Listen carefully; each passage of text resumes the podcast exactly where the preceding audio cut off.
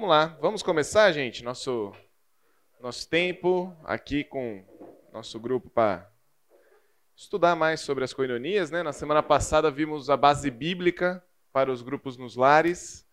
Uh, explicou bastante, com bastante textos, uh, qual é a realidade do ensino bíblico para os grupos pequenos. Né?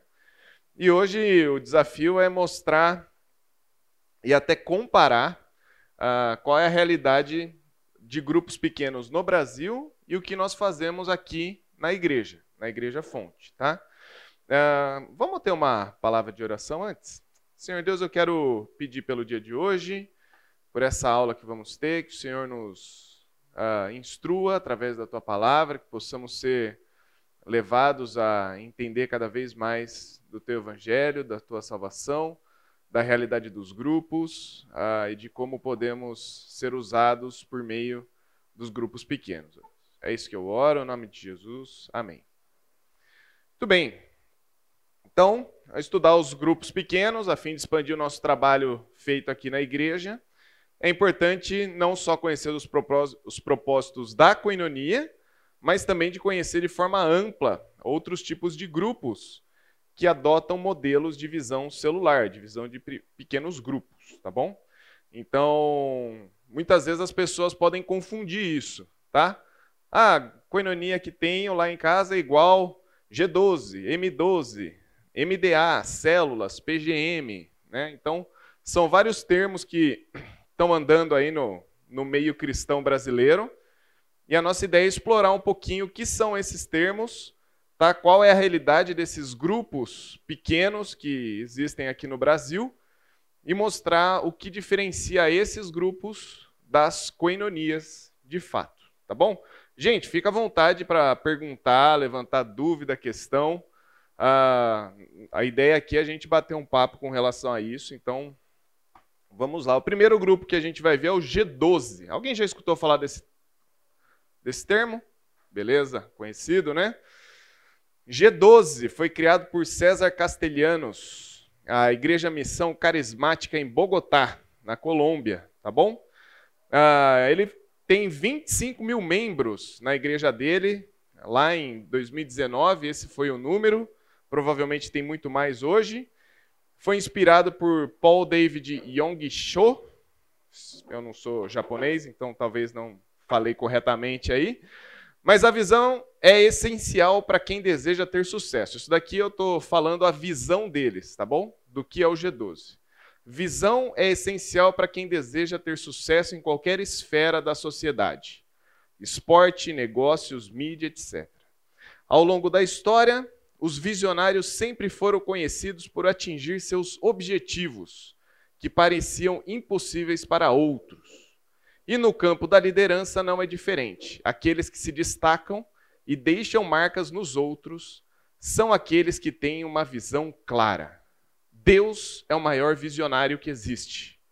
Toda a criação foi produto de sua visão e o homem foi criado por esse propósito. E aí ele vai dizer o seguinte: a semelhança nos fala no interno, para que possamos entender que Deus reproduziu seu caráter no homem dando-lhe capacidade de sonhar e ter visão. Portanto, o Senhor espera que cada um de nós lute por uma visão, pois quando fazemos, cumprimos nosso propósito e refletimos sua glória. Então, a ideia do G12 é a ideia de visão, tá? Você precisa ter uma visão a fim de que Deus cumpra seus propósitos nesta visão. G12, por quê? Porque o César Castelhanos pediu direção ao Senhor a fim de que ele pudesse preparar uma boa liderança em tempo mais reduzido. Então, nessa visão, Deus falou para ele: quantas pessoas Jesus treinou? Doze, né? Não foi onze nem treze, foi doze. Então, César, você deve começar a treinar doze pessoas. É quase um modelo pirâmide gospel, tá bom?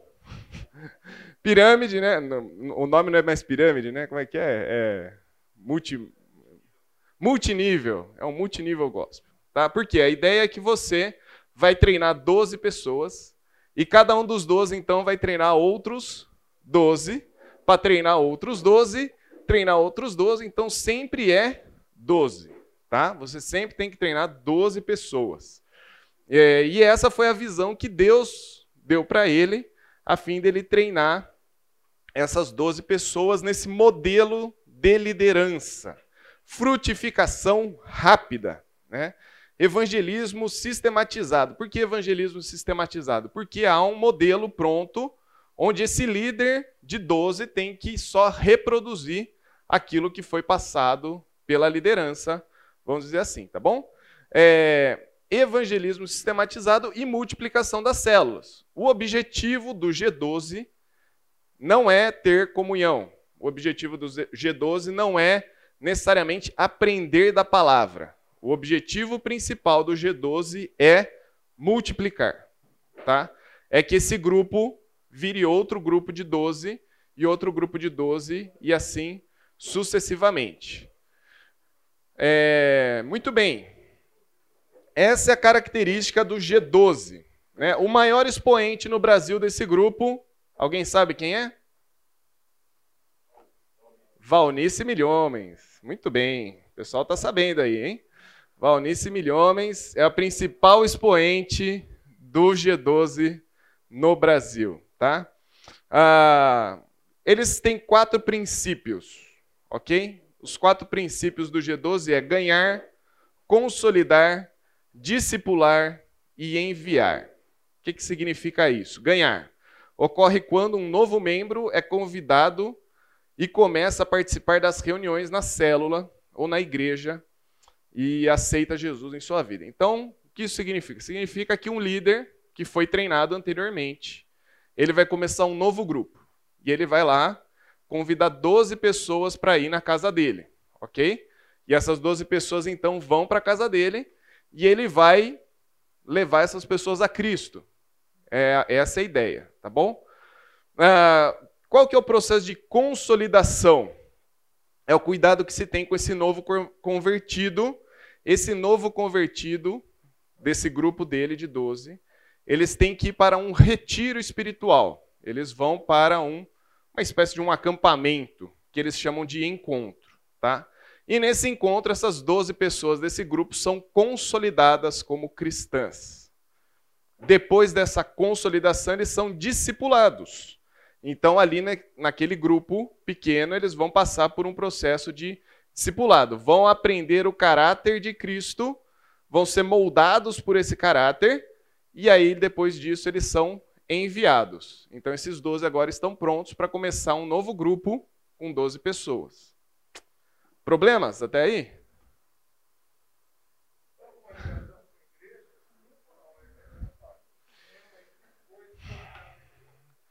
A, a maioria desses grupos que a gente vai falar, eles consideram uh, o grupo a igreja em si, tá? Então, diferente do nosso modelo, uh, nós cremos que a coinonia é parte de, uma, de algo maior, da igreja como, como um todo. Uh, eles entendem já que esse grupo é uma própria igreja, tá? Então, esse líder, esse líder do G12, ele já tem autoridades de um pastor, tá? Então ele tem autoridade para disciplinar, ele tem autoridade para cobrar dízimo, dentro desse grupo pequeno aí. Tá? Ah, então, novo líder tem uma tarefa: ele convida 12 novos membros para ganhar, consolidar, discipular e enviar. E aí, essa pessoa, depois de enviada, está pronta para ser um novo líder. Tá bom? E aí, ela vai passar todo o processo. Ela vai ter que chamar 12 pessoas e aí sucessivamente. Eu vi a Rose fazendo assim, acho que tem problema. Qual o problema que você achou aí, Rose? É. Mudou, mudou, mudou. E lá tá falando dos doze, né? Dos do... Mas dos doze apóstolos, né? Imagina, a pessoa.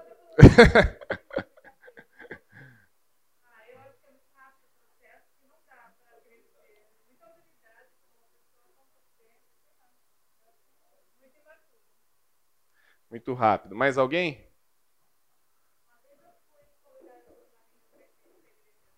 Aham. Uhum.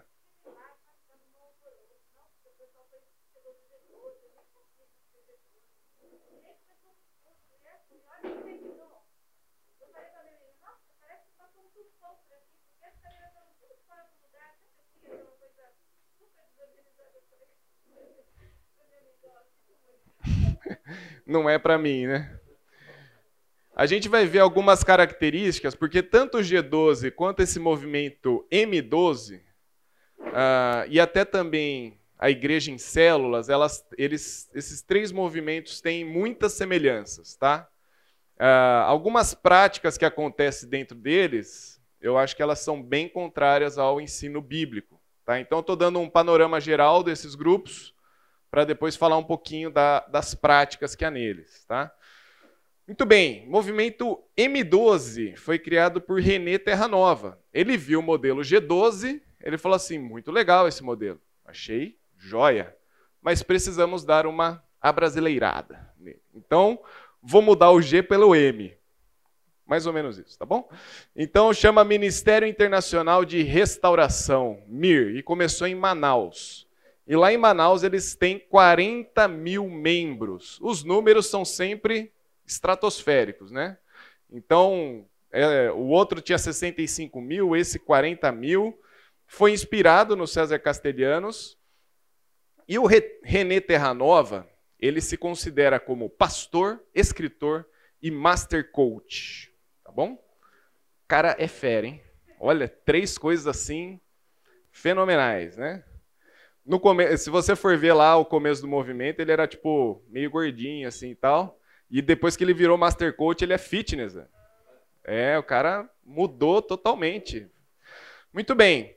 Ele se diz apóstolo, apóstolo de nações e líder de mais de 6 milhões de discípulos no Brasil e no mundo. O cara é líder de 6 milhões de pessoas. Esse é o René Terra Nova, tá bom? Ah, um pouco audacioso para mim, mas é o que ele se considera, né? Tudo bem. Qual que é a ideia do M12? Visão em células. Mesma ideia. Precisa ter um grupo de 12 pessoas que vão também ser acolhidas por Cristo, crescer, consolidar e multiplicar. E esses 12 têm que sair para mais 12 por aí e sucessivamente. Qual que é a diferença? A diferença é que dentro desse grupo há uma tentativa de retorno ao cristianismo primitivo. Vimos lá em Atos. Atos mostra o começo da igreja, né? As 12, uh, ah, os doze espalhando e começando grupos nos lares, e a igreja começando nos lares e evoluindo a partir daí. Mas ele também acha que precisa ter uma volta às festas judaicas. Então, dentro desses grupos pequenos, você tem festa dos tabernáculos, da Páscoa, Pentecostes, Yom Kippur, Hanukkah, Tá? Então há uma grande fusão das festas judaicas dentro do movimento do M12. Né? Ah, dizem que é comum ter a Páscoa nos modelos bíblicos mesmo, tá? Sacrifício de ovelha, passar o sangue do cordeiro nas portas, tudo isso acontecendo lá neste grupo, beleza? Características: modelo de evangelização proporciona crescimento, novamente um crescimento rápido multiplicação de discípulos. Qual que é a, a visão básica tá, do M12? Ele pega o texto de Marcos, ide por todo mundo, pregar o evangelho a toda criatura, Marcos 16, 15, assim como Gênesis 17, 12, 17, 2, que diz, porém uma aliança entre mim e ti, e multiplicarei você grandiosamente. Então, a fusão de ir pelo mundo e multiplicar grandiosamente é o movimento M12, tá? Então o menor de você, o menor de você virá a ser mil e o mínimo será o mais forte. Texto de Isaías 60, 22. Então está querendo assim, pô, o grupo pequeno vai ser o maior, né? Aquele que se acha o menor do grupo vai ser o que vai liderar multidões, né? Ah, novamente, eu acho que tem muito texto aí fora do contexto, né? E ele está dando uma torcida no texto bíblico. Um texto do René Terranova diz o seguinte: existem cinco coisas que você não pode deixar de falar no seu grupo pequeno, tá bom? Número um, família é a célula principal. Ok? Algum problema com isso? Temos que falar sobre família nos nossos grupos pequenos? Acho que é bom, né? Acho que é importante. Número dois, fidelidade. Fidelidade a quem? Aí ele vai explicar. devemos ensinar sempre a fidelidade aos dízimos, ofertas e primícias. Problemas aí? A fidelidade é a, a fidelidade ao ensino dos dízimos. Só. Só isso. Fidelidade ao ensino dos dízimos. É. é. Você não vê fidelidade às escrituras, né? A fidelidade às escrituras não aparece nesse texto dele. A fidelidade é aos dízimos, tá? Número 3. Você deve ensinar no seu grupo pequeno o código de honra. Então, o que é esse código de honra? É inserir o caráter do reino nos discípulos. É honra, é para tudo. É para o líder, é para os pais, é para os dízimos, é para Israel e é para a nação brasileira. Essa é a honra que nós devemos dar. É interessante, né, que ele não falou honra a Deus, né? Ele falou honra ao líder, a Israel, a nação brasileira e por aí vai. Quatro, devemos ensinar o amor à casa de Deus, à igreja.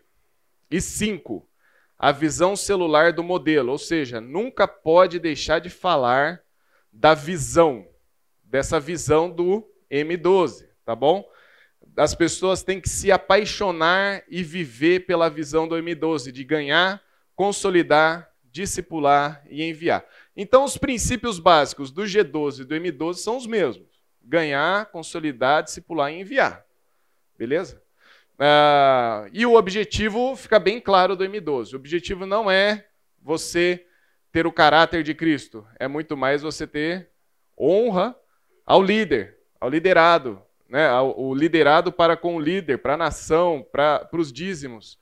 É, essa, esse tipo de reprodução rápida, a fim de que mais gente passe a participar do movimento. Ok? Mais algum problema que vocês enxergam aí M12?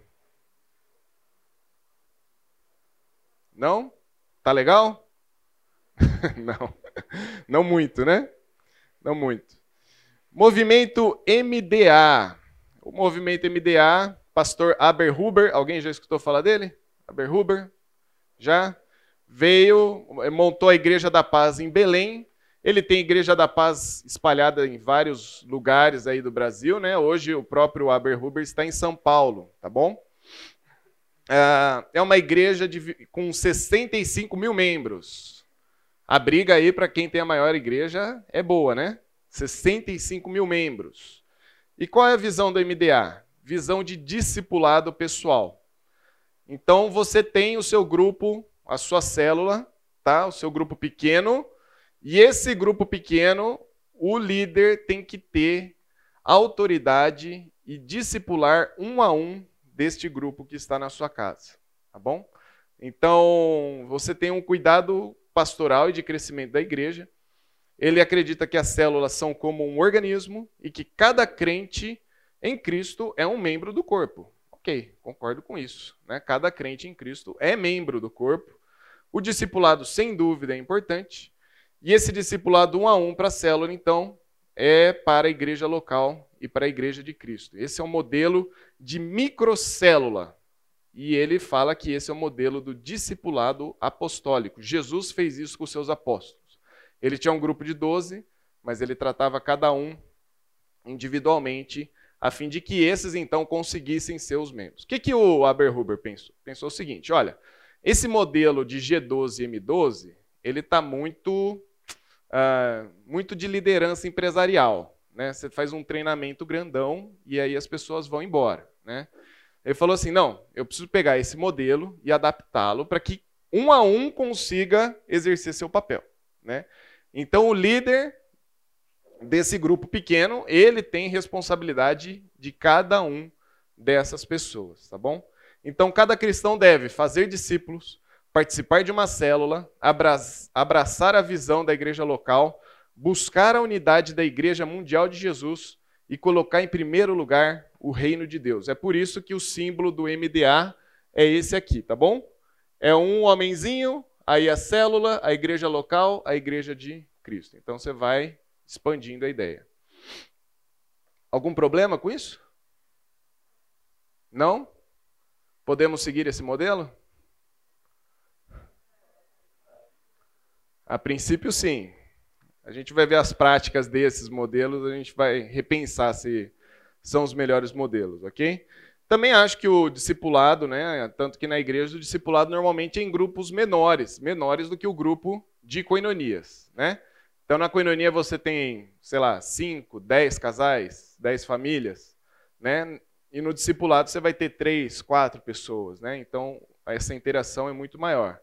Ah, a, a grande característica desses movimentos, eu já vou falar, é a questão da cobertura espiritual. Então cada líder ele tem um papel quase que pastoral sobre a vida dos seus liderados.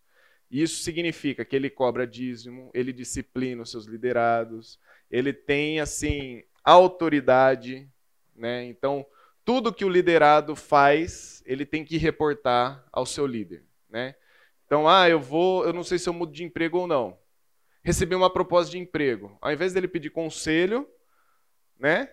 Ele tem que reportar isso ao seu líder e o seu líder vai decidir. Você vai mudar ou não de emprego. Né? Você vai fazer isso ou não, tá bom? Ah, igreja em células. Acho que esse é o modelo mais comum, né? Acho que se espalhou mais na igreja. Todo mundo já escutou falar de igreja em células? Né? Se você conversar com qualquer irmão em Cristo de uma denominação pentecostal ou neopentecostal e falar, tem um grupo na minha casa estudando a Bíblia, ele vai falar, ah, é uma célula? Né? E aí, às vezes, a gente pode até falar, é, é uma célula. Né? Mas é diferente, o modelo de igreja em células é diferente. Por quê? Uh, Para começar, estruturalmente, uma igreja em células acredita que cada encontro na casa já é a igreja, tá? Então, cada encontro que acontece na casa daquela pessoa, aquela igreja está ali reunida. É a igreja de Cristo ali reunida. Tá bom? Então, eles não entendem necessariamente que aquela célula é parte da igreja, mas já é a igreja, tá? Uh, foi criado por Ralph Neighbor em 1972 e o grande propagador foi Robert Lai da Igreja Evangélica dos Irmãos Menonitas de Curitiba. E muitas igrejas aderem a esse modelo. Por exemplo, Igreja da Lagoinha, que agora está espalhada no Brasil todo. Igreja da Lagoinha é muito forte a questão das células, tá bom?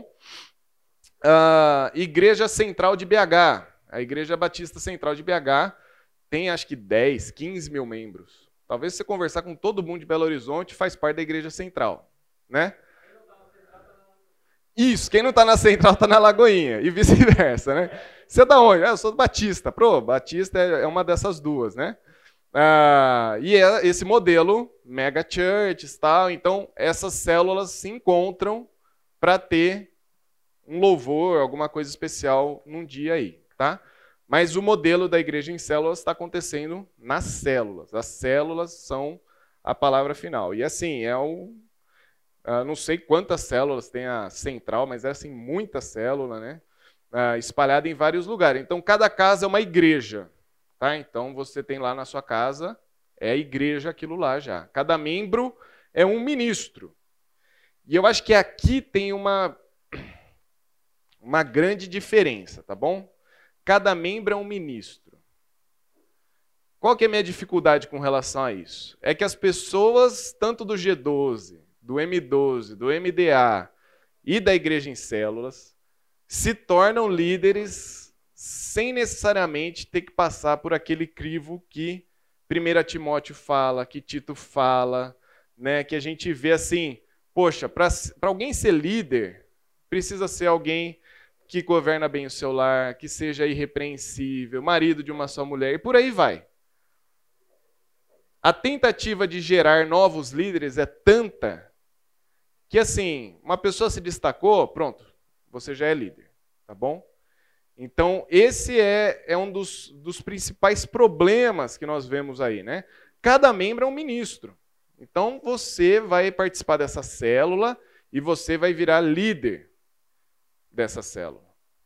E todo crente tem que ser um líder, né? Será que todo crente tem que ser um líder? Um ministro, sim.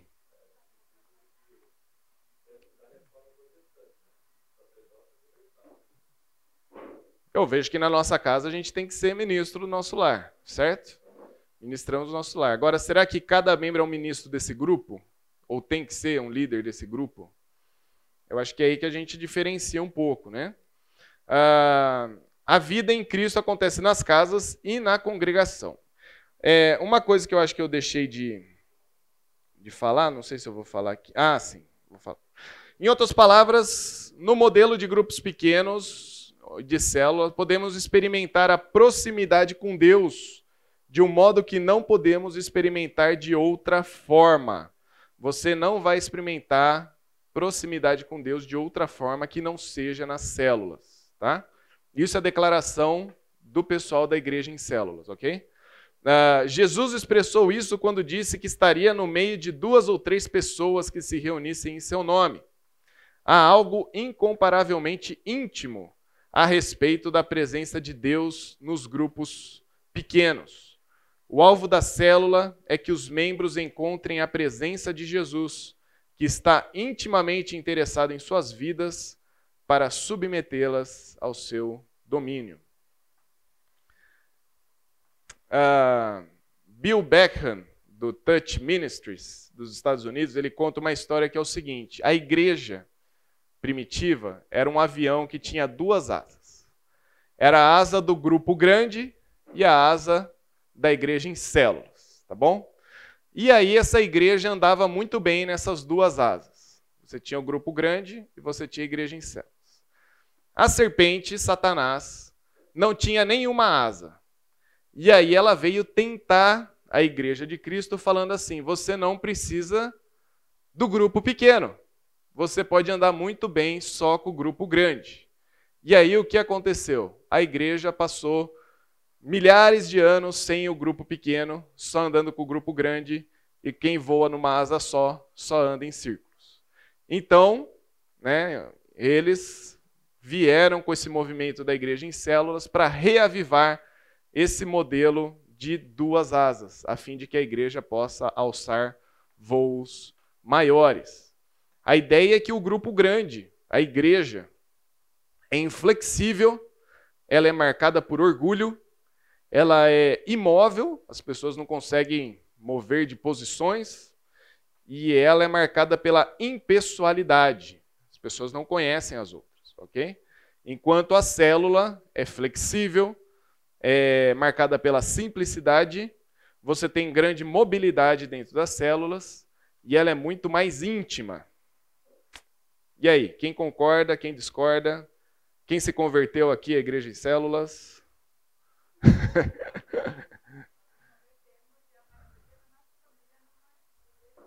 Vai à igreja em célula. Aham. Uhum. Aham.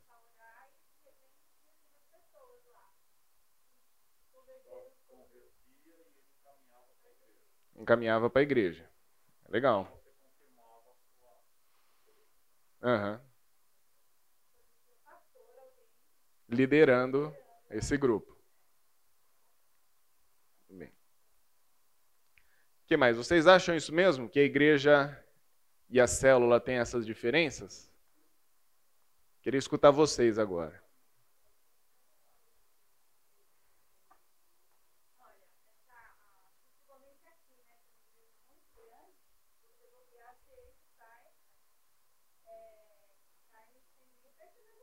Uhum.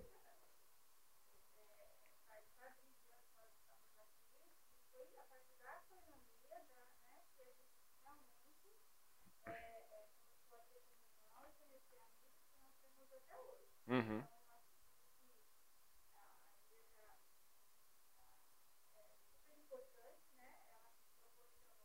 Uhum.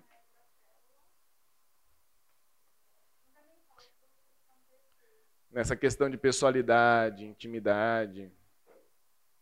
O que mais? Filipão.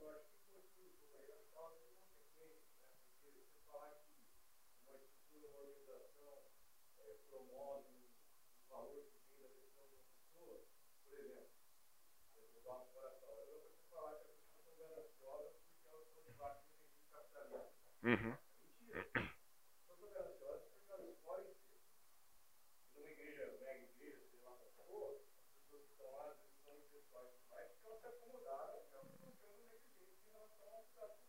Uhum.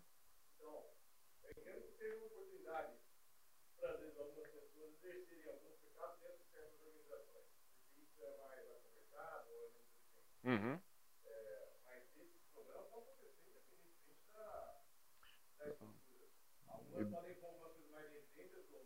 Uhum. O tamanho da igreja não é parâmetro para isso, né? Então, essa questão de impessoalidade, né? Eu acho que isso pode servir para uma igreja grande. Eu não sei se necessariamente é uma realidade para uma igreja pequena. Uma igreja pequena pode ter mais pessoalidade do que uma igreja grande. Né? Uh, mas sem dúvida, uma estrutura menor você vai ter mais pessoalidade ainda.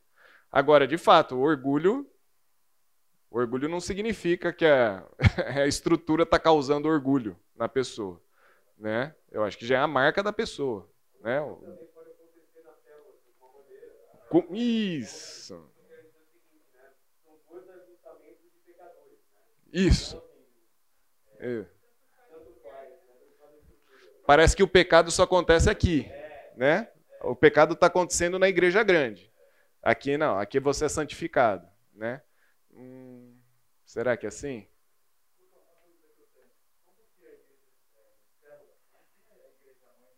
Tem.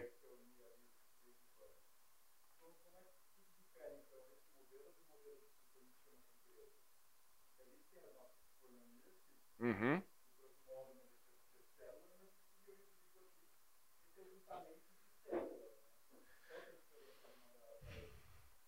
Ah, então, em geral, muitas das células dizimam na própria célula, tá? E isso, de alguma maneira, o líder da célula tem que reportar para a igreja maior.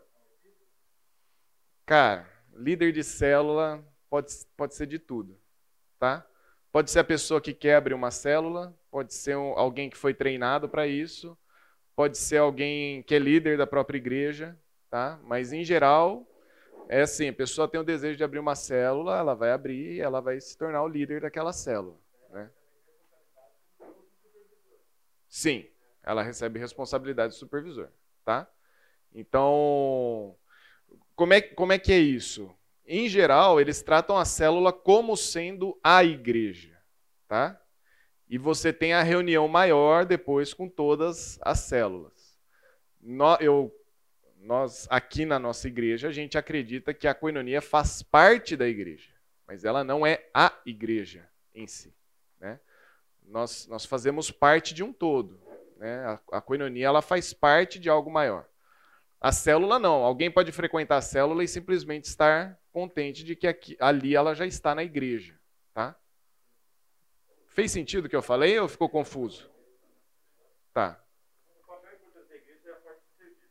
Uhum. E você tem a igreja grande como você consegue agrupar pessoas em unidades de serviço. Por exemplo, aqui tem o Ministério Semear. Uhum. Então, a gente tem pessoas que vão chamar assim, várias coisas diferentes que apoiam o projeto aí do Semear. Então, essa questão aí da impessoalidade, flexibilidade, etc., ela só acontece numa igreja que a pessoa é um espectador acontece. Se ela estiver numa igreja que ela é atuante, interessa a igreja, pessoas. Mas se ela for parte funcional da igreja uhum. e atuando, não vai ter pessoalidade. Vai ter alguém do seu lado, às vezes aqui muitas células no ouvido juntas, né? Uhum. Mas entre eles vai ter pessoalidade, vai ter relacionamento, vai ter Isso. simplicidade, intimidade. É, numa igreja grande, né? A gente, acho que a gente está falando dessa questão de impessoalidade e tal, pensando numa igreja grande, né? Ah, sem dúvida, servir numa igreja grande vai fazer muitas vezes você criar mais relacionamentos, mais pessoalidade, né? Ah, essa questão, por exemplo, de, de mobilidade, eu, não, eu tenho minhas dúvidas, né? Por exemplo, você pode começar sendo auxiliar numa salinha de criança e depois virar um professor de uma sala de criança. Né? Houve uma mobilidade aí, você mudou. Né? Você pode exercer muitos dos seus dons, né? servindo na igreja. Né? Uh, e eu acho que essa, essa é uma questão interessante. Né? Uh, todo mundo. Também não sei por quê.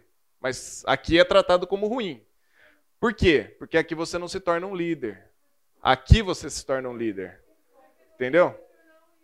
A questão é que, é, lendo o texto de Timóteo, não parece que todo mundo vai ser um líder. Líder em termos de igreja, tá bom, gente?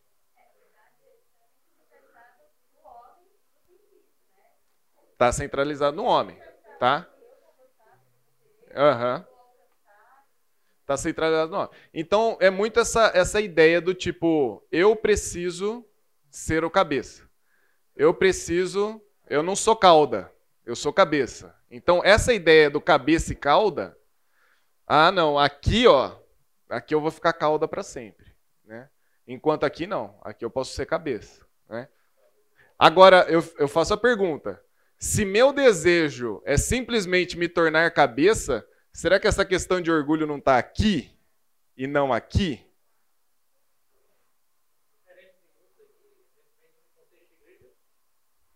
Aham. Uhum.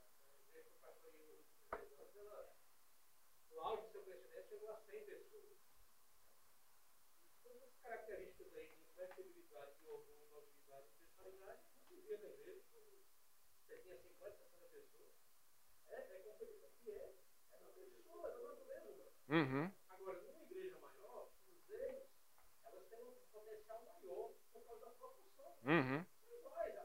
A quantidade de pessoas servindo numa igreja pequena, proporcionalmente, muitas vezes, é maior. É a mesma. É. igreja grande. A quantidade de pessoas que estão contribuindo numa igreja pequena, proporcionalmente, é a mesma que a igreja grande. Uhum. Então, vão acontecer em qualquer contexto. Vão acontecer. quando a gente estava em Paulo Afonso, gente, começamos a igreja lá em Paulo Afonso, Zambelli e tal, né? Lucas, você não fez aula de violão com, com o André? Ah, eu fiz, faz uns 10 anos que nem toco violão. Pronto, você vai tocar violão na igreja. Tá lá. A Lélia falou assim: toca assim. Eu falei assim: eu tô no meu limite. eu não toco mais do que isso. Eu tô fazendo muito além do que. Agora, é, é, uma, é a realidade, né? É a realidade. Você, ah, você já deu aula para criança? Já. É, então, você é o professor de criança. Uma igreja menor, você tem essa possibilidade até de explorar mais os dons. Né? Mas eu também acho que numa igreja grande você tem mais possibilidades. A questão é que muitas vezes a pessoa chega na igreja grande e fala assim: pô, aqui está suprido. Né? Eu vim aqui, vou sentar, vou assistir, né? tá tranquilo para mim. Ah, então, e às vezes a pessoa que está no contexto da igreja grande, ela pode servir muito bem no grupo pequeno. Né? Por exemplo, como é que você pode exercer o dom de hospitalidade na igreja grande?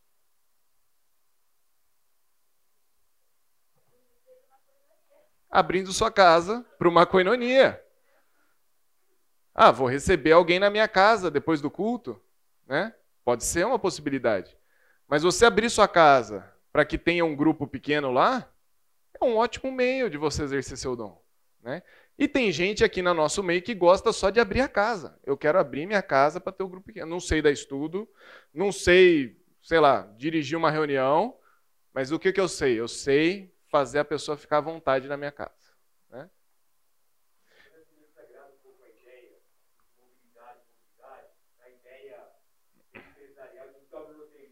Tá. Uhum.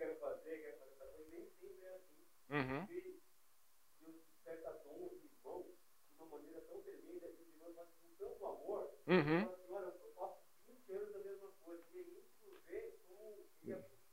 Exato.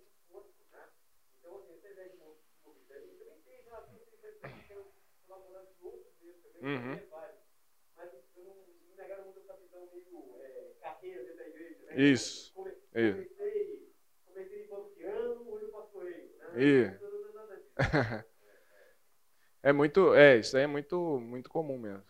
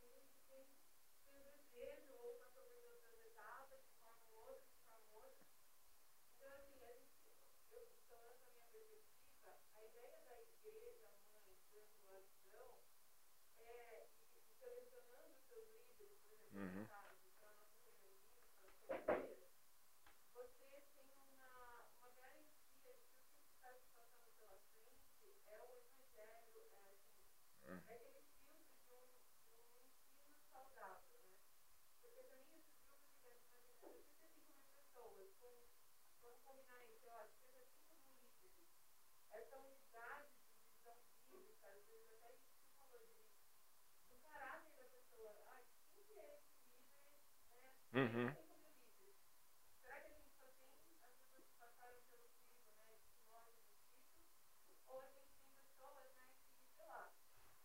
Só estão lá. É.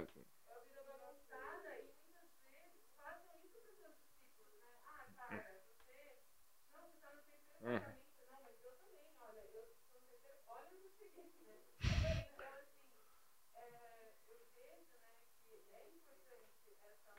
Uhum.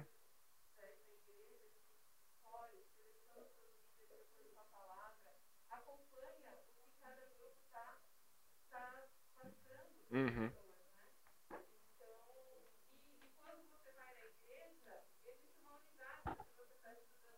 Isso. Uhum.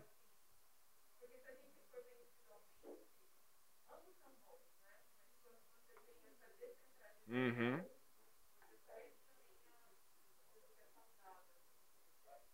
Tudo bem.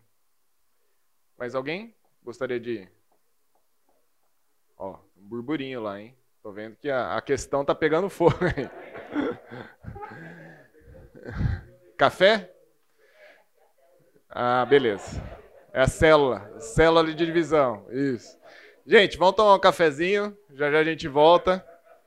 Pessoal, uma, uma coisa que talvez eu não tenha deixado tão claro, eu acho que na hora, na hora da gente falar um pouco mais da, do modelo que temos aqui na igreja, eu vejo que o modelo que nós temos na igreja é um modelo baseado nas escrituras, ok? Então, não é uma questão simplesmente de comparação. Estou mostrando alguns modelos e nós temos um outro modelo, tá? Eu quero deixar claro que os modelos que tem, estão vigentes por aí, né? M12, G12, por aí vai, eles são modelos contrários ao ensino bíblico, tá?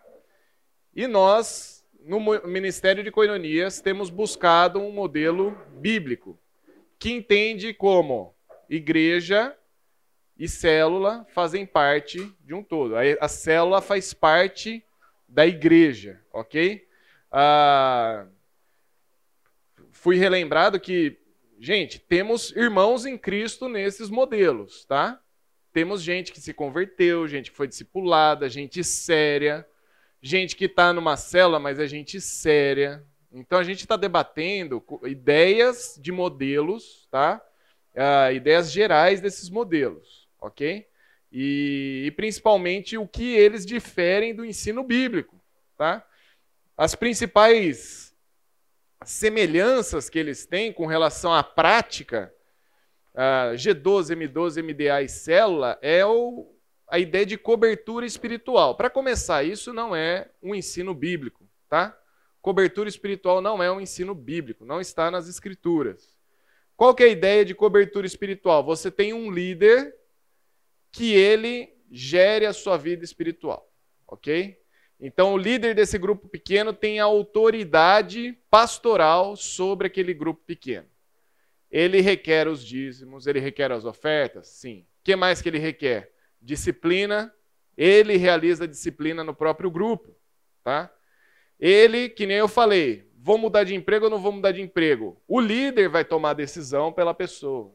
O líder que vai ter essa cobertura espiritual. Então, isso é um. Eu não sei quantos vieram de, de igrejas pentecostais ou neopentecostais, isso é muito comum, né? nesses ambientes, essa ideia de cobertura espiritual. Uh, não é o ensino bíblico das Escrituras. Então, essa prática desses grupos pequenos aí, desses modelos aqui, eles têm essa ideia de cobertura espiritual. Segundo, é muito comum o estudo de materiais produzidos pela liderança da igreja mas esses materiais nem sempre são estudos bíblicos ou, ou materiais baseados nas escrituras. O que, que eu estou querendo dizer com isso, com o estudo de materiais? Nós temos nas nossas coinonias vários materiais que a gente recomenda você usar. Materiais baseados nas pregações, materiais baseados em estudos das escrituras, às vezes de algum livro, tá? Então, por exemplo, jovens casais usam muito o livro do Davi Murky, que fala sobre casamento. Legal. Qual que é a diferença desses materiais para esse material que eu estou pondo aqui? Aqui, se você olhar o material, é praticamente tradições e práticas cristãs e não necessariamente o ensino bíblico, tá bom? Quando nós damos um material ou uma sugestão de material de apoio, normalmente é um material de apoio bíblico, baseado nas escrituras, tá? O material dos caras aqui normalmente é baseado na intenção e na ideia do pastor líder. Você lembra lá da visão do, do René Terranova? Você deve honra ao líder, não a Deus. Opa, pera lá. de onde que ele está tirando isso? Está tirando isso aqui. Ele que tá, ele que é o líder, ele que é o cabeça, ele tem várias cabeças que merecem honra. O cara, toda reunião do M12 tem que repetir essas cinco etapas. Poxa, honra a Israel, honra a igreja, honra ao líder. Gente, isso daí é tradição humana, é farisaísmo. É deixa as escrituras de lado para estudar o que o material que o cara teve a ideia está falando, tá? Ah, quando eu estava, quando eu trabalhava lá na Inglaterra num, num hotel cristão lá, numa comunidade cristã, ah, a gente tinha grupos pequenos também, né? E nesse grupo pequeno a gente estudava um, um material que tinha. O, o, material chama assim: Estudando Práticas Comuns do Cristianismo. Beleza. Daí, na hora que você abriu o material, o que, que ele tinha? Ele falava, por exemplo, jejum. Ah, jejum. Acho que ele vai ter um estudo bíblico sobre jejum. Não. Era simplesmente como praticar um jejum. Opinião do autor, do escritor. Ah, é, devocional. Bom, eu acho que ele vai ter um texto bíblico agora, né? Não tinha um texto bíblico no material que a gente estudava no grupo pequeno. Nada. Era simplesmente opinião de um autor, um autor relativamente conhecido no meio cristão, mas era simplesmente a tradição prática de uma das, das tradições cristãs nada de Bíblia. Aí um dia eu fui perguntar para um dos líderes lá, né? Eu falei assim: olha, estou sentindo falta de estudo bíblico, né? Aí, de um jeito inglês bem educado, ele me respondeu assim: estudos bíblicos não funcionam mais na Inglaterra. Como assim? Estudo bíblico não funciona, mas a palavra de uma pessoa que escreveu um livro está acima do estudo bíblico? Eu discordei dele, mas fui voto vencido, né? Quem sou eu? Mas manteve um estudo simplesmente da tradição. Então, gente, aqui é um estudo de tradições. É um material produzido para falar assim: você deve fazer isso, isso, aquilo, sem olhar biblicamente para as coisas, sem olhar e falar assim: o que a Bíblia está falando sobre isso, né? Ah, isso é uma prática muito comum nesses movimentos aí. Se, alguma dúvida, questão, consideração? Não? Pequeno grupo sufocante. Talvez o Fábio vai falar um pouco mais disso depois, na próxima aula. Mas na prática há uma grande força para que o grupo pequeno cresça, que novos líderes sejam formados a qualquer custo. Sufocante por quê? Porque há uma pressão dos líderes de célula para que essa célula cresça e se multiplique. Então, fica sufocante. Quem participa do grupo normalmente começa a ficar cansado de que a, a prática do grupo pequeno é você precisa crescer, você precisa multiplicar, você precisa ser cabeça, deixar de ser cauda e tá, tá, tá. Isso vai cansando os participantes. Eles começam a perceber que eles são o quê? Um número para crescer para outro número. Eles não são parte de um corpo, eles não estão servindo, eles não, estão aprendendo, eles são um número, simplesmente. Isso acaba ficando muito sufocante ah, nesse grupo aí, tá bom? E forte orientação pentecostal. O que, que eu estou querendo dizer com isso? Maldição hereditária. Lembra da cobertura espiritual?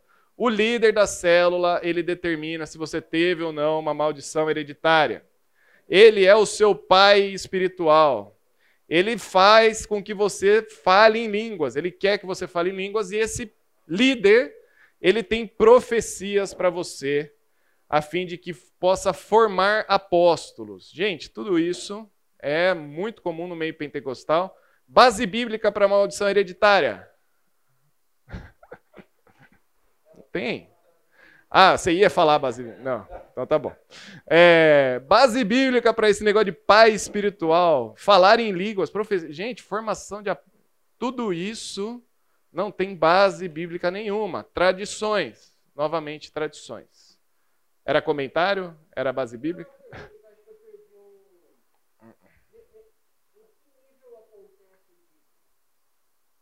no nível da célula, tá?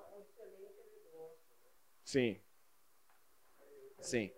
É, essas igrejas, essas igrejas de célula, elas têm essa, essa, essa coisa de fazer o dízimo nas células, mas a honra com relação à igreja também é muito forte. Então, normalmente a pessoa tem, dá o dízimo na célula e o líder dessa célula tem que reportar esse dízimo para a igreja, tá?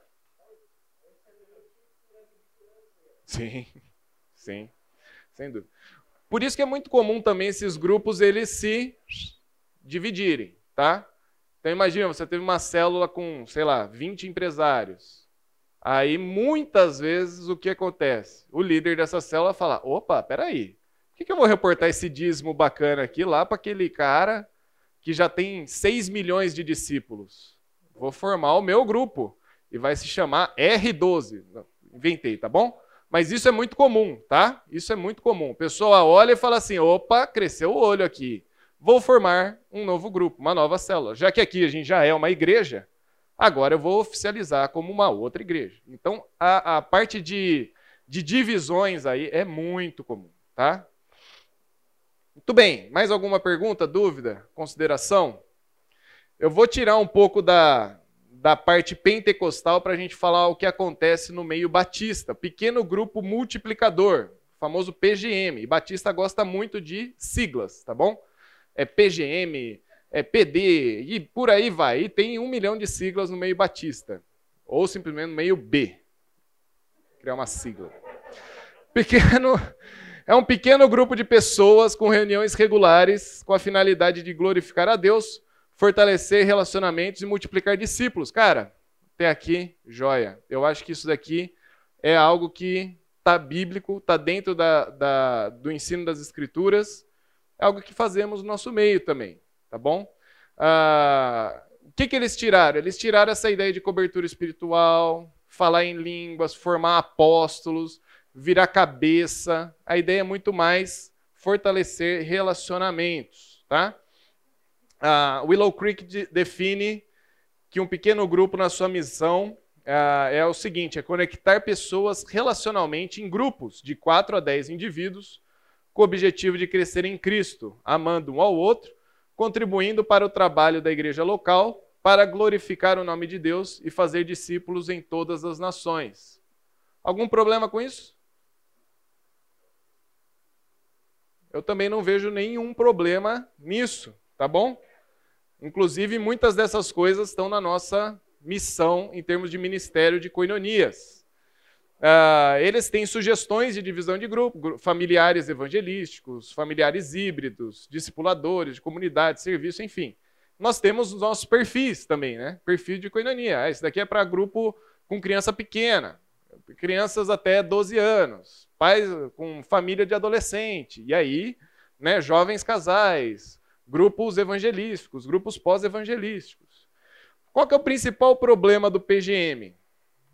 É a pressão para o crescimento. O objetivo do, do pequeno grupo multiplicador já está no nome.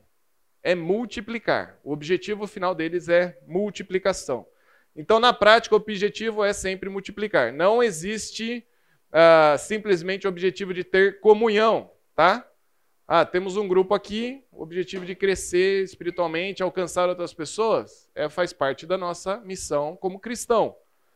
Mas há uma pressão muito grande para crescimento. A gente teve contato com alguns irmãos que vieram de um grupo PGM, de grupo de uma igreja batista, e eles falaram que o líder fazia pressão constante. Na hora de se reunir, falava assim: não tem nenhum novo aqui hoje? O que vocês estão fazendo da sua vida? Que está acontecendo com vocês? Por que não veio nenhum novo? Não, porque o cara ia vir, não veio. Não, não, não, não. não. Então, precisa trazer gente nova para a gente crescer, multiplicar, para gerar outro grupo. Então, há uma pressão para esse tipo de crescimento. Eu entendo que, biblicamente, o crescimento é consequência, tá? Ele vai acontecer. Porque quem vai dar esse crescimento é o Senhor. Podemos fazer vários esforços para isso, podemos ter várias estratégias, mas quem vai dar esse crescimento é o Senhor. Essa, esse tipo de pressão para multiplicar é que é estranho. E o foco, né?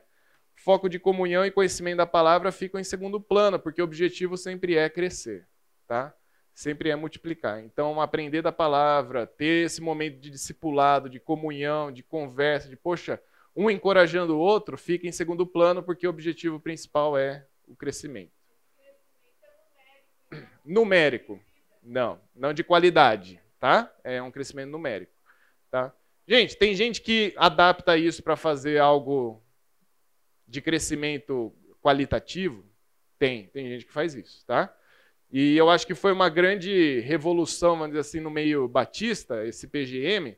Por quê? Porque antes era isso. Era o avião de uma asa só. Só andava no grupo grande e rodava em círculo. Pô, tem gente chegando na igreja e saindo, chegando na igreja e saindo, né? Então, grupo pequeno, você tem essa possibilidade de conversa, de comunhão, de discipular, de entendimento da palavra. Alguns têm tido um, um caminhamento pensando, poxa, vamos crescer em Cristo, vamos aprender da palavra, né? E isso vai gerar um ambiente de trazer pessoas novas também. Mas muitos têm feito isso para aumentar a igreja, tá? Vamos crescer, vamos aumentar o grupo pequeno, aumentar a igreja, fixar esse cara e por aí vai.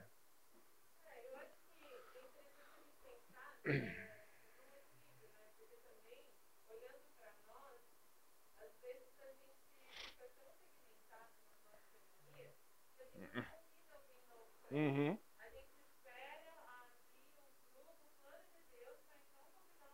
Uhum.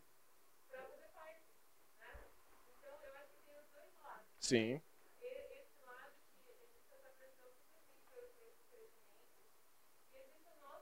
pequenos, então nem todo mundo convidado a evangelizar. Uhum. Então, é, é esse, esse equilíbrio saudável, né? Uhum. Também precisa ter, porque obviamente não pensar uhum. não multiplicar, né?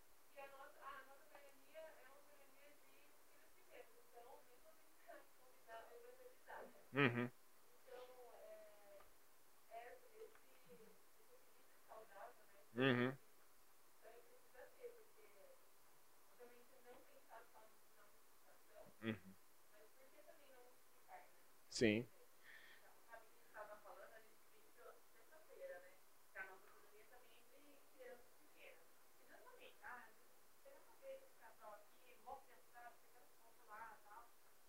eu olhei o perfil. Ela, ela fica estressada essa criançada aqui, eu tava preocupada com isso. Exatamente. E a mulher se abriu lá. Assim,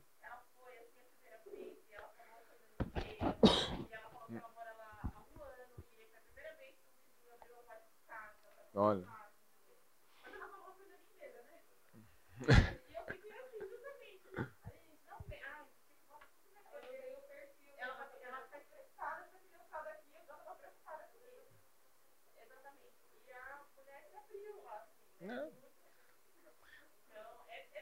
é? É.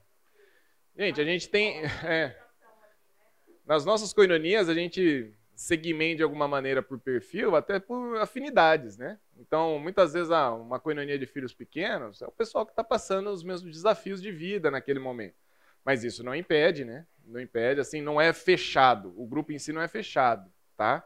A gente segmenta mais pela, pelas afinidades, né? Momento de vida, às vezes vai ter um estudo mais direcionado para educação de filhos, poxa, alguma coisa mais direcionada. Mas de fato, cara, você tem a oportunidade de trazer alguém para o seu grupo, não, você não precisa ficar, não, não vou trazer, porque será. Gente, às vezes é isso, né?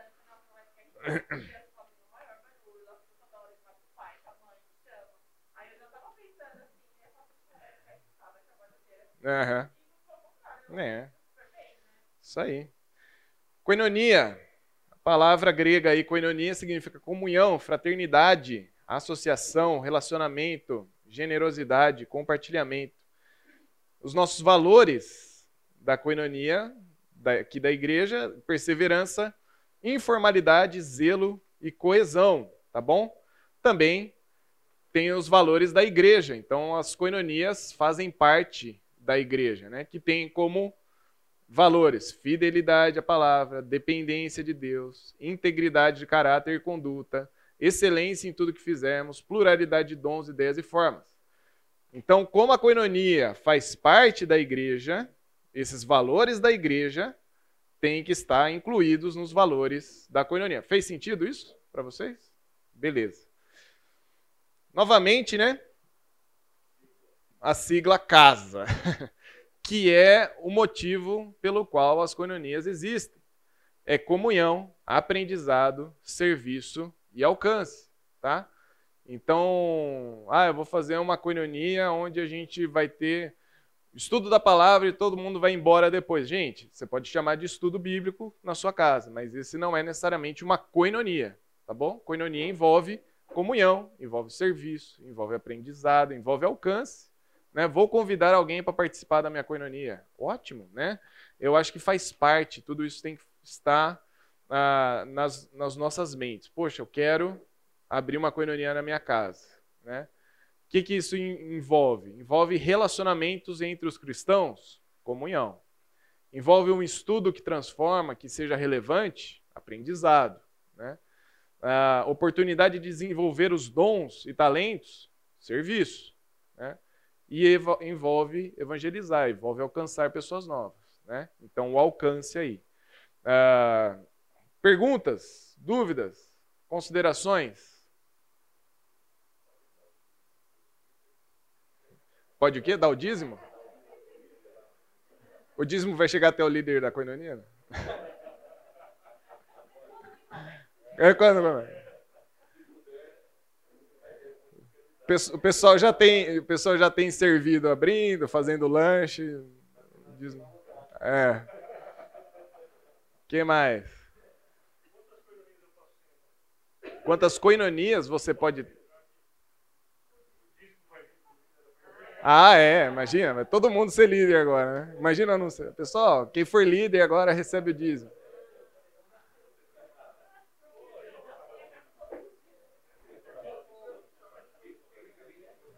Não escutei. Então, hoje em dia nós temos uh, ah, 55 grupos tá, de coinonias, uh, sendo que alguns estão na, na RMC, né, na região metropolitana. Uh, membros, eu tenho um número assim geral que envolve crianças também, né, que às vezes não são membros da igreja está perto de 800 pessoas tá, envolvidas nesses grupos aí.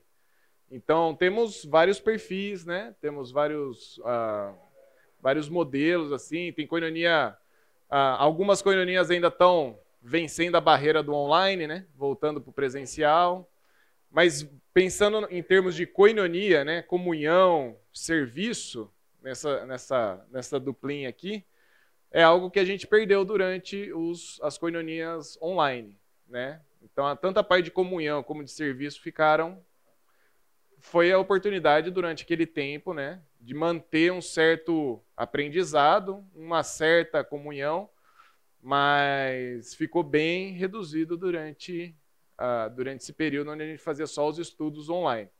A oportunidade de voltar a fazer os estudos presenciais cresce muito a questão, principalmente de comunhão e de serviço, né? A oportunidade da coinonia serviço envolver.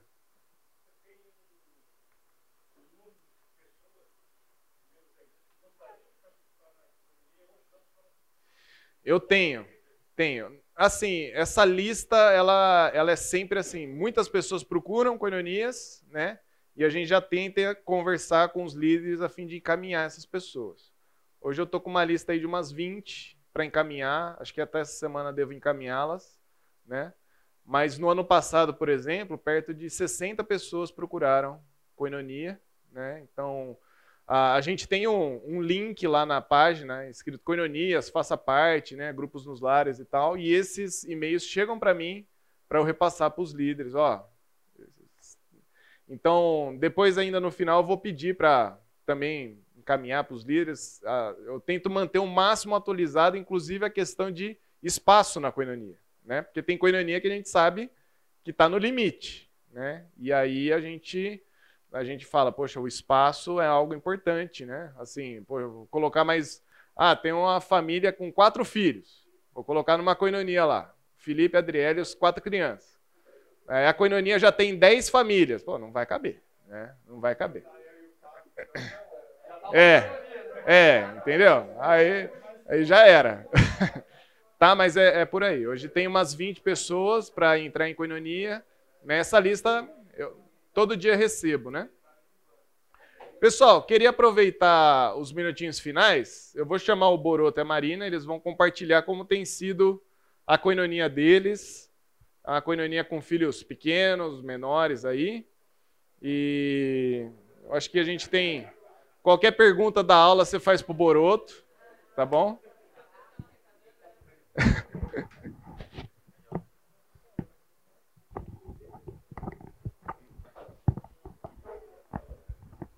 Pessoal, a nossa coinonia chama B12 de Boroto. É, o Pix vou passar aqui depois no final. Tá multiplicando. Nossa, quando multiplica com o pessoal que gosta de ter filho e tal, vai chegando. É. Mas o Lucas pediu para eu dar um breve testemunho, a Marina está aqui também e é a quem manda mesmo lá na Coinonia, né? Porque nossa Coinonia tem grupo de WhatsApp, vou contar para vocês o segredo. Tem um grupo de WhatsApp oficial, né, Silvio? O Silvio é, é, nosso, é, tá com a gente ali desde o começo. E tem um grupo das mães. E a gente fica sabendo o que vai acontecer pelo grupo das mães, não no grupo da coinonia. Eu mando o recado lá, ninguém responde e tal, mas aí no grupo das mães elas organizam tudo. Não sei se é assim que funciona de vocês. Mas o, o Lucas pediu para dar um breve testemunho com relação. A gente começou a coinonia em 2019.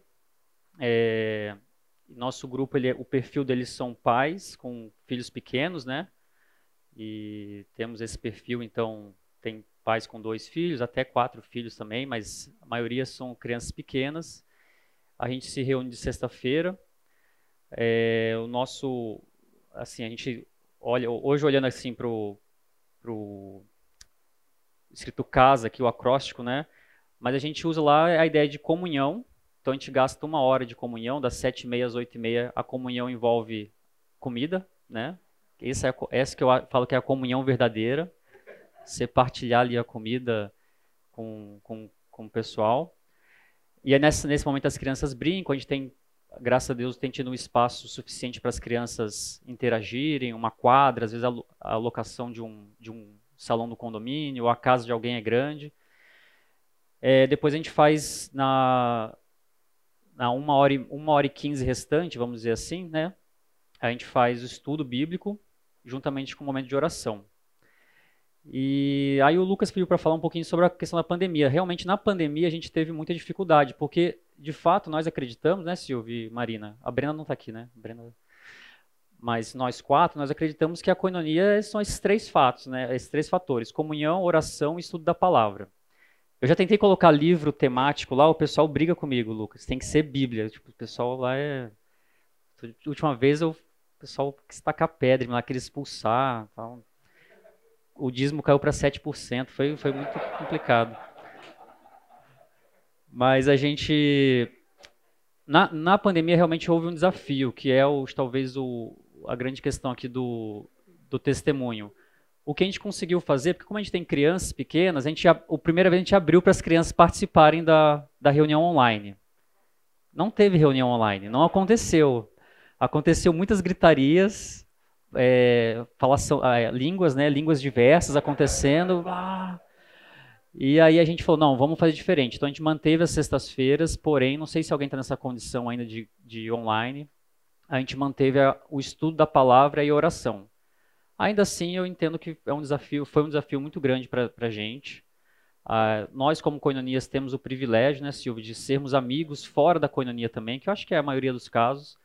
Então a gente, é, aí não como coinonia, mas a gente se encontrava ou aqui na igreja, ou às vezes saía para um parque, né, ao ar livre para se encontrar. É, e aí talvez ali existisse um pouquinho dessa comunhão. Mas houve o estudo no tempo de pandemia, A gente fez um esforço aí de colocar as crianças para dormir muitas vezes e fazia 9, 10 horas da noite a gente começava na sexta-feira. Eu tenho várias figurinhas que eu criei de pessoas dormindo na coinonia. Até hoje eu mando assim as figurinhas né, do pessoal dormindo. Mas a gente fazia um momento de estudo, é, fazia um momento de oração, de compartilhar os pedidos. Isso acho que manteve um, uma união interessante do grupo, né? Uma outra coisa que eu queria compartilhar só, é, só, só rapidinho, Lucas, só para nosso grupo são de crianças pequenas, então o que as, as mulheres planejaram para as crianças, né, e que tem sido muito relevante, foi de também ofertar estudo para as crianças. Então, além do a gente se divide, é, a gente coloca os adultos num local separado e as crianças em outro local e as mães elas revezam entre elas o material que elas é, escolhem lá e elas acabam revezando entre as mães as que querem participar. Isso também é bem tranquilo, a gente não, né, não obriga as mães a ter que dar o estudo e elas acabam dando estudo para as crianças também. A gente entende que é importante para eles, ainda que pequenos, eles terem esse momento de também de estudo da palavra e de oração. E às vezes a gente faz também todo mundo junto. E a gente faz a mesma coisa. Estudo da palavra e oração junto com as crianças e tem sido bem, bem proveitoso. Não, a gente altera ou na, ou na minha, no, na verdade uso, o salão do meu condomínio e, e o meu apartamento, ou na. A gente tem mais a Ana, tem o Silvio também que oferece o salão dele às vezes. A gente vai dividindo um pouco assim. Estava até falando com o Silvio agora, a gente sai para comentar sobre coinonia, né? É, no intervalo. A gente tem um privilégio de ter pessoas com uma, casas que comportam a coinonia, as crianças, né? Porque é um batalhão, né? Então, mas é tem sido esse o perfil da nossa coinonia. A gente ora para não voltar para o online. Mas caso alguém tenha alguma dúvida, assim, como que a gente fez, a gente conseguiu manter a regularidade no online, né? Mas foi um desafio bem... Pode falar. É, das sete e meia, na verdade fica mais. Porque o meu salão, por exemplo, na sexta-feira, é até às 11 você pode usar o salão. Então a gente fica oficialmente das sete e meia às 10. Mas depois o pessoal, para ir embora, demora uma hora para ir embora, sabe? Porque é longe assim da porta, né? Então o pessoal vai indo embora. E, então a gente fica, na verdade, até mais, né? Três horas e meia. Mas assim, a gente dá liberdade para todo mundo. Olha, o, o período da coinonia das sete e meia às nove e quarenta e cinco, mais ou menos. É por isso que é de sexta-feira. Porque aí na, no sábado os pais dormem até. É, os pais não dormem, na verdade.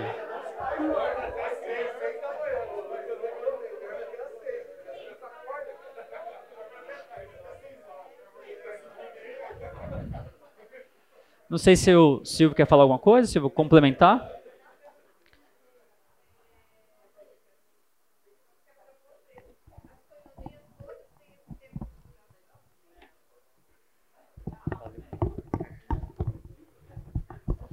Gente, o tempo de duração da coinonia, ele pode variar bastante, tá? Pode variar bastante.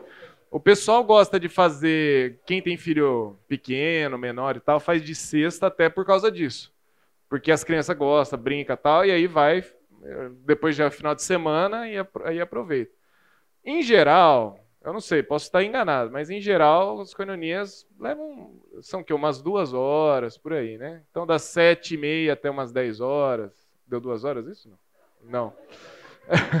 Deu duas horas e meia. Então tá bom. Eu já fui engenheiro já, né?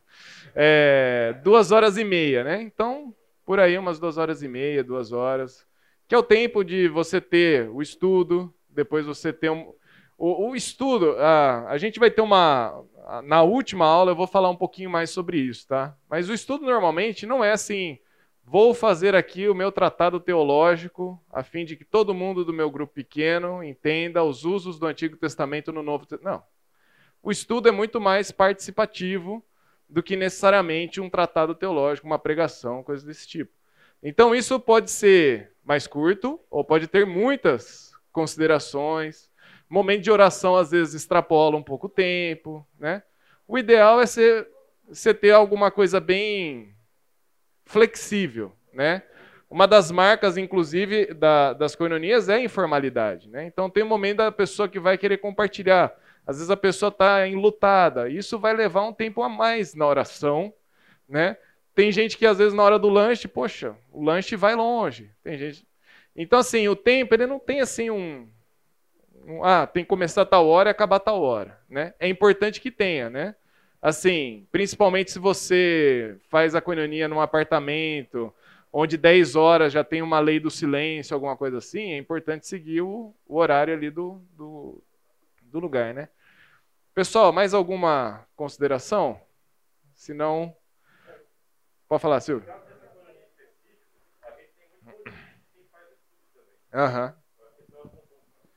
Isso é legal também, né? Se a pessoa pode, se ela tem, é, participa.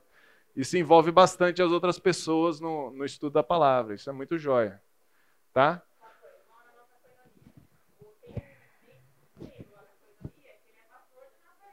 Tá.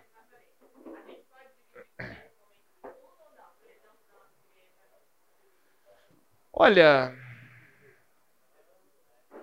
vai depender muito da teologia que ele segue, tá? Então, por exemplo, às vezes vai ser um. Se for, às vezes, por exemplo, um estudo de um livro, né? Então, a, a gente tem um material do, daquele livro do Charles Swindoll, Eu, um Servo, tá?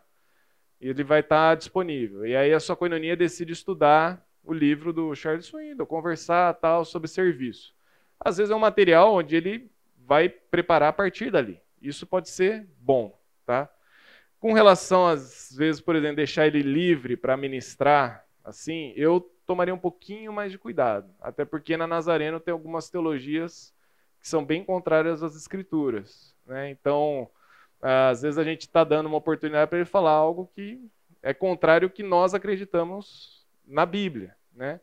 Então, eu não sei, acho que eu teria um pouquinho mais de, de cuidado com relação a isso, tá? Antes de simplesmente dar, dar a palavra e tal. Uh, acho que um bom, um bom termômetro é a participação dele nos estudos, né? Ele contribui de que maneira? Como é que ele tem né, participado ali? Então, isso é um bom, bom termômetro ali, tá? Uh, mais alguma consideração, pergunta? Vamos orar então. Senhor Deus, quero agradecer por esse dia. Pedir, Senhor, que o Senhor nos conduza essa semana, uh, alguns grupos que voltam, alguns grupos que começam, uh, pessoas que têm se interessado em participar de grupos pequenos, que possamos ter essa mentalidade bíblica de que esses grupos são parte da igreja, possibilidade da gente servir, aprender, uh, ter comunhão, alcançar pessoas novas, ó Deus. Que o Senhor nos ajude nessa tarefa, é o que eu oro. Em nome de Jesus. Amém.